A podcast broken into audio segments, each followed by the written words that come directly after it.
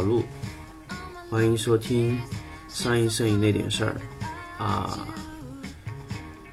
今天很高兴又来到新的一期节目。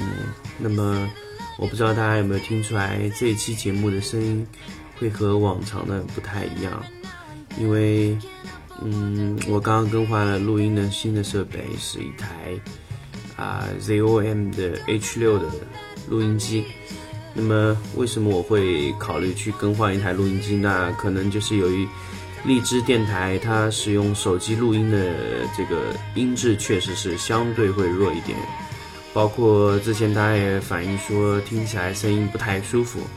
那么包括现在我也更换了录音的和背景音乐的设备，那我现在使用的就是啊 H 六的录音机，加上一个防喷的面网，然后使用了我的家里的一套。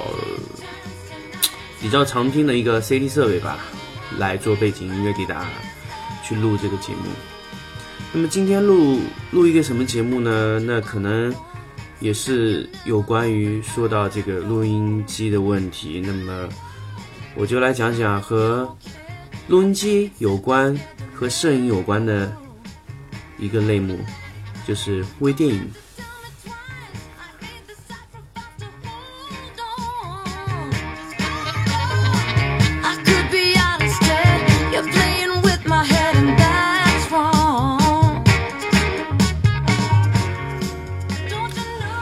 今天来说说微电影。那么微电影呢和拍照的最大的区别就是，首先就是它是一个动态的影像，而不是静态的影像。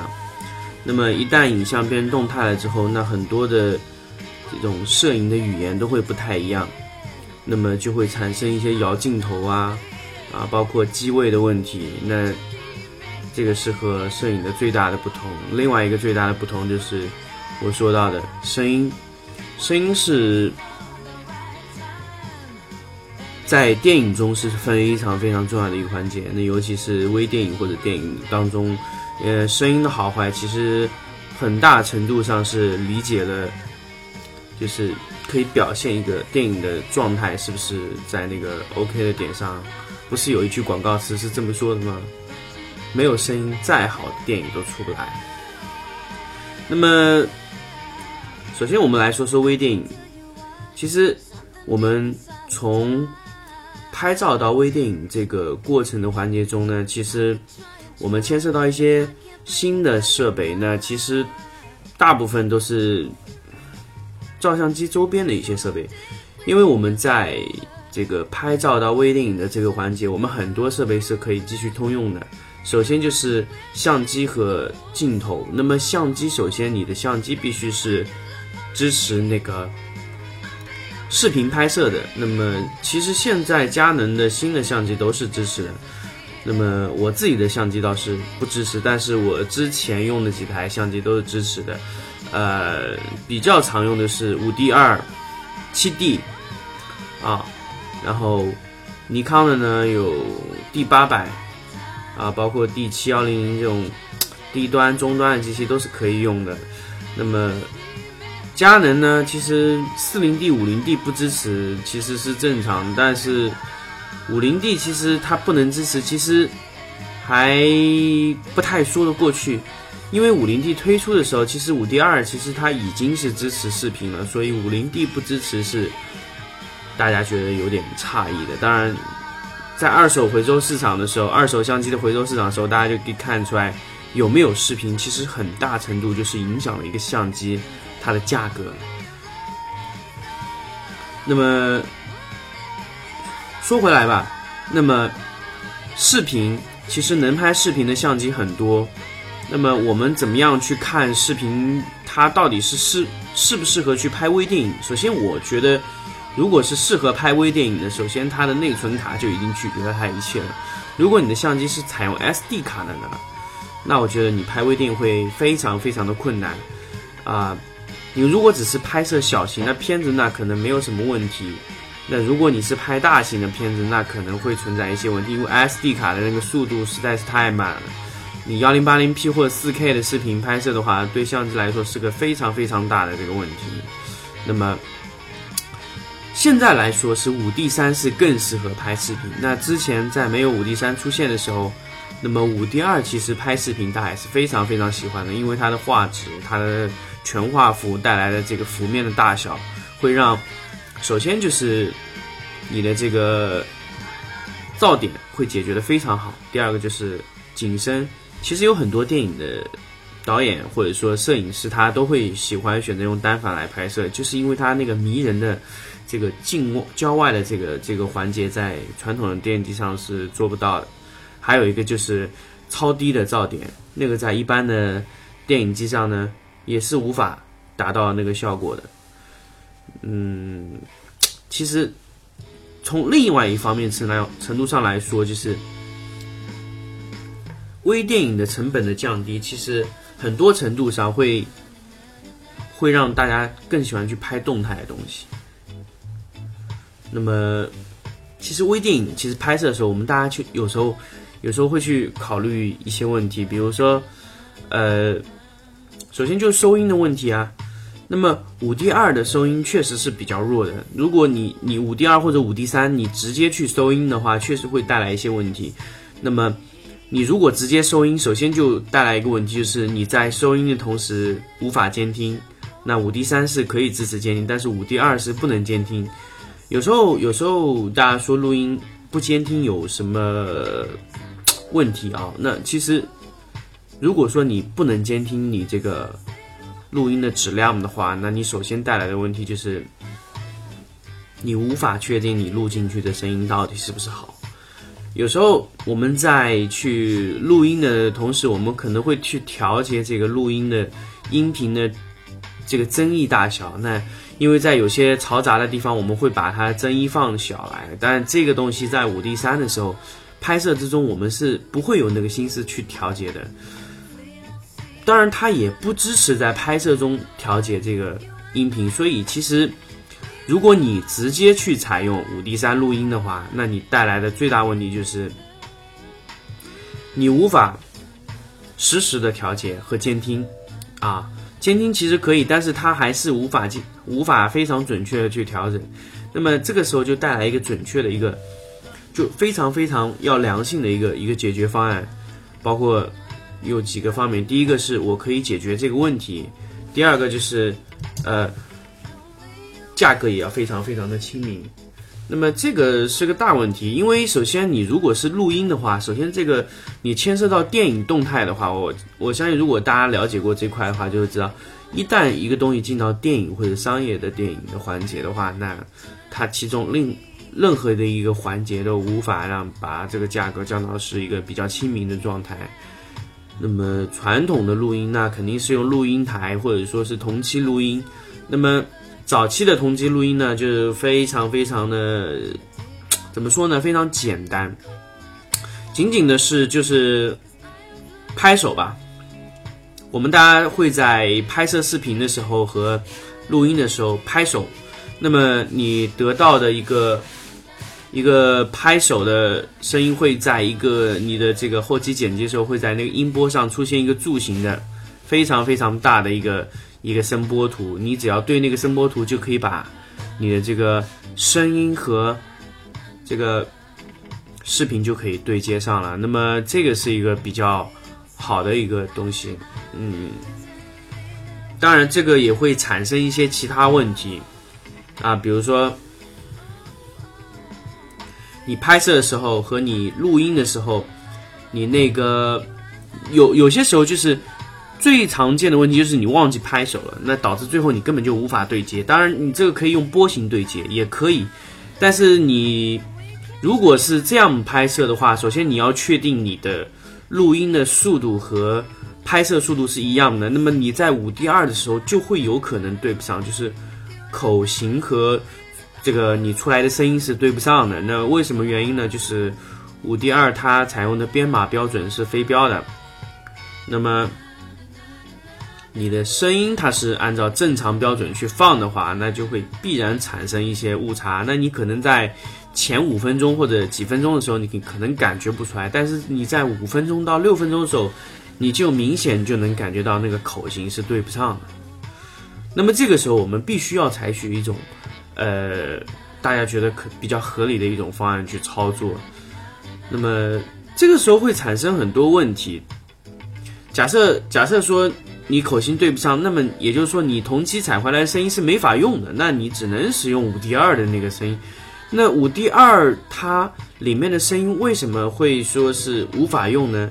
因为有时候我们在拍摄的时候，我们会去使用跟焦器。那么，呃，你在跟焦环上转动时候，每每一次转动发出的机械噪音都会准确无误的录到这个你的这个五 D 二的那个麦克风里面。那么你你听到的声音应该会是这样，应该是这样的声音，所以你声音无法非常听清，听得非常非常清楚。呃，还有一个问题就是。啊通常五 D 二是全向型的麦克风，包括你在后面啊，可能有说话啊这些地方的话，你的声音都会被采集进去。那么如果你是用声音电台的话，你当然可以使用指向型麦克风。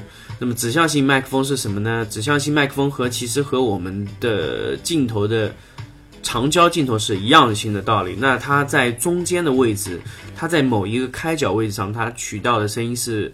非常非常明显，那么它在侧面的声音就会非常弱了。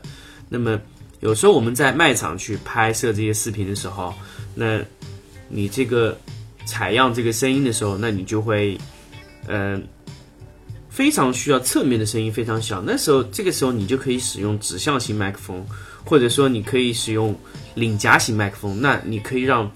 这一块区域的声音非常非常清楚，当然我们不可能时时刻刻在像录音室那样的环境下去采样，啊，我们一定会有在室，所以大家可以去看我们在室外拍摄的时候会有一个挑杆，加上一个很长很长的麦克风，通常那种就是指向性麦克风，也就是枪式麦克风。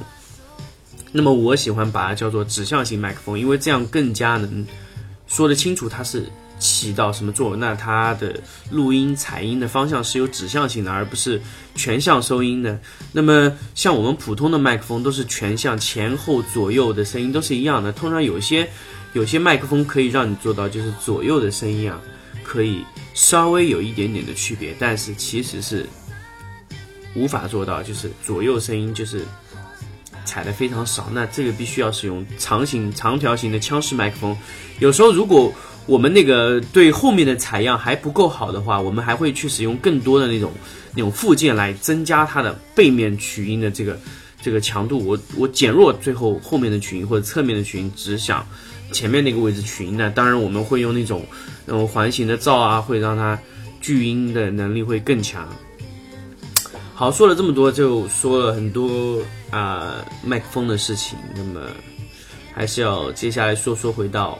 这个镜头上，啊，我们其实，在拍摄的时候，我们刚刚也说到一个问题，就是跟焦器的问题。那么，其实为什么我们要使用跟焦器？其实，大家有时候说，哎，我把相机固定了，我直接转动那个对焦环可不可以？当然不可以了。那有有些同学问问我哦，为什么说我直接转动跟焦环不行？要用一个像齿轮这样的东西去带动这个镜头？那么，首先，其实最简单就是。你在转动镜头的时候，镜头会晃动，晃动的时候，那么其实其实我们拍摄视频的时候，我们最讨厌的就是晃动，所以我们更加不喜欢这个在镜头在对焦的环节，那个镜头会发生晃动，是非常非常不舒服的。如果我们看到镜头的时候，所以我们会使用一个机械式的固定镜，固定的一个齿轮啊，去转动那个环，在我们侧面转动的时候。那镜头的抖动会非常的小，其实我们可以忽略那个抖动，包括我们后面可以用，呃，消除这个抖动的一些插件来去消掉那个东西。其实，所以我们就需要使用一个跟焦环，包括跟焦环上还可以记录你刚才对焦点的位置，当然是这种水性笔去记录的。那这个。包括现在有一些电子跟焦环是用电子的方式去确定你的跟焦位置，那么你只要按一下，它就会回到原来的位置上。还有一些呢，就是可能远程的一些驱动的，也是电动的一些跟焦环，同样也是可以达到这样的效果。当然，包括现在可以用远程的这个射频蓝牙或者 WiFi 的这种接入方式去遥控，或者 IF 的射频信号。那现在跟焦器的种类真的是非常非常的多。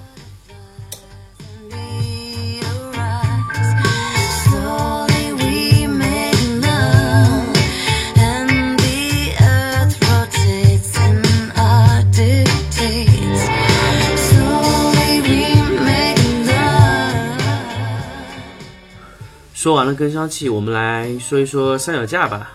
那么其实很多朋友也一开始说，哦，我的跟焦器要买啊，那三脚架呢？其实如果你不不太需要转动镜头的情况下，你可以使用原来的三脚架。但是如果你要摇镜头的话，我建议你还是要买一个重型的三脚架。为什么？因为从三脚架的选择上。微电影和视摄影的这个选择的要求是完全完全的不同的。那最主要的原因就是在于，啊，微电影的时候我们要摇镜头，而不是直接去固定一个镜头。有时候我们会平行的摇，那这个时候你就会想，如果是原来的这个球形云台，那我们是根本就做不到这样的。这个运动，所以我们必须要有一个把手。第二个，我们在做摄影三脚架的时候，我们最重要的就是轻。但是视频的时候是越重越好，所有的脚架都是越重越好，所以必然存在一个矛盾，就是视频的脚架非常的重，而且它它所有的视频脚架都支持配重的，就是你觉得这样的配重还不够，OK 那。我还可以增加更重的东西压在上面，让它更稳定。所以这个是完全两种不同的方向。所以，如果我们真正的需要去做视频拍摄的时候，那我们一定会去选择一个比较比较重的视频三脚架。那么三脚架的内容呢，也就说这么多。其实对于大家来说，其实微电影我已经说到了。要更换的其实就是一个声音系统、麦克风，还有一个跟焦器啊，视频三脚架。那当然这个还没有完，但是这个是我们必须要做到的一开始的几个东西。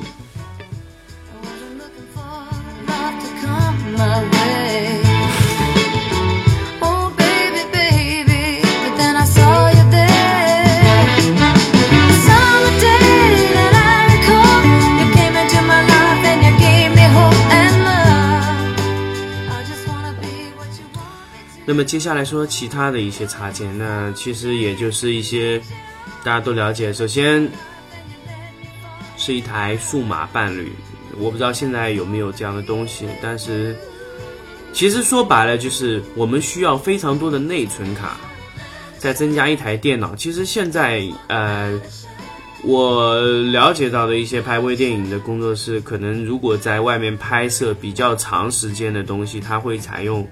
多卡加上一台 MacBook Air，最低配的那个版本就是二五六 GB 的一个。首先，它那个电脑可以回放刚才看到的一些东西，还有就是可以去拷贝备份。那么那些刚刚拍完的视频，那么二百五十六 GB 左右的一个采集像素，应该是差不多可以拍摄一天的内容。那么，如果你土豪的话，你可以增加一个雷电接口的 SSD 外置硬盘，那那个速度也是非常非常狂野的。那么你的内存卡，我建议大家是使用最快最高速的。要不然你在拷贝视频的时候，你会知道那个痛苦，真的是。如果你拷贝一张六十四 GB 的这个内存卡，如果你的速度非常慢，你可能拷贝时间要达到半个小时以上。那么如果你的速度更快，那你我估计你只要五分钟就能完成了。那么其实这个速度，其实大家都不在乎。所以其实其实六十四个 GB 的那个内存卡，其实速度都不会慢。慢的它做不了六十四 G，就比如说金斯顿，它其实没有这个能力制作六十四 GB 的。其实大家可以知道，六十四 GB 的 CF 卡其实几几乎只有几个公司能制作，雷克萨、闪迪。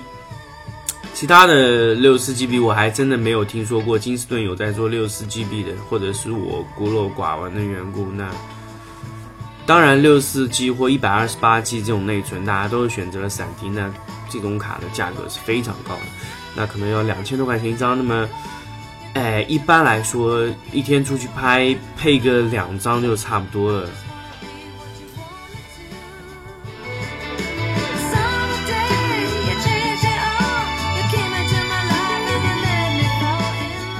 说完了内存呢，接下来说说稳定的设备。那么，首先最简单的就是肩扛设备了。肩扛设备就是你扛在肩膀上，那么你可以去去去把相机固定在你的肩扛机上去拍摄。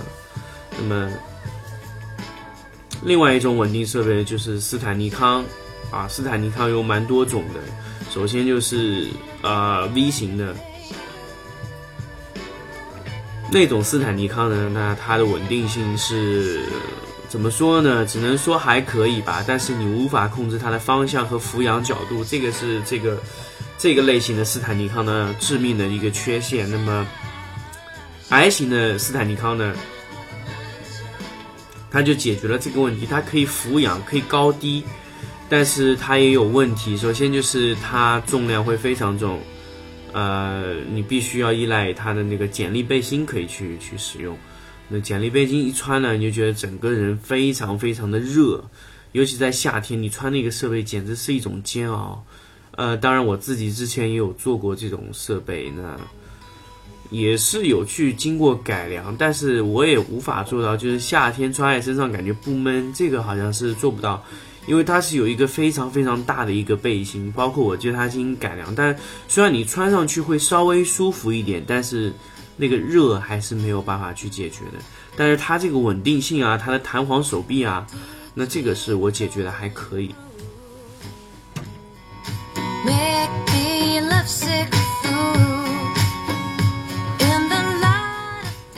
那么接下来还有一些其他的斯坦尼康，那比如说是后来有升级过，叫嗯斯坦尼康里面做了一个叫 Tango 的一种，那就是它把摇臂结合在了斯坦尼康里面。那斯坦尼康的相机可以直接在这个位置上俯仰进行做摇臂动作。那接下来呢，这个其实很多很多的功能，它也会一点一点开发。有些像那个有个叫什么品牌叫 Evolution，Evolution 的一个品牌，它好像制作了一套三代的系统，那就是它的整一个呃整一个的系统，它可以直直接那个旋转电动云台，它可以直接旋转保持水平角度，那么或者说它可以斜着角度都可以，它可以遥控。那么用上了斯坦尼康以后，你才会发现，无线跟焦器和无线传输信号系统的最重要的因素。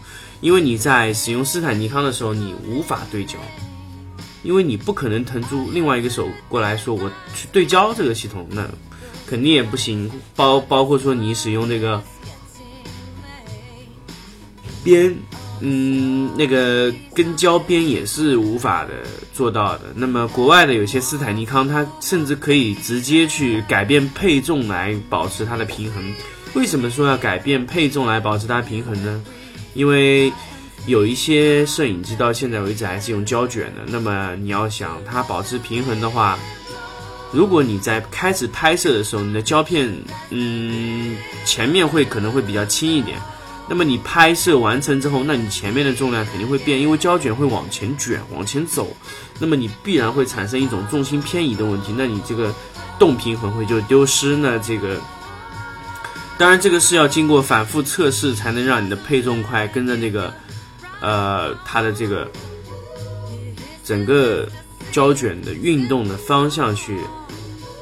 改变它的配重来配平它，那当然这个也是一个非常非常大的一个问题，也是现在斯坦尼康系统里面急于解决的一个问题。当然，国外美国人是做的还不错的，但是中国我现在好像没有听说过有在使用这套斯坦尼康系统的。啊，中国有一个做的蛮好，但是它到现在的模式也只能说是在汽车上工作，没有达到那种水准。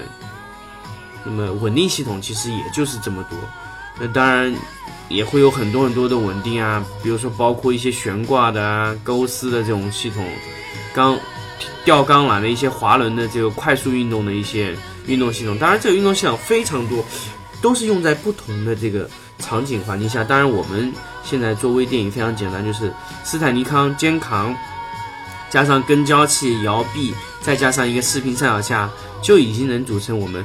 所有的微电影拍摄系统。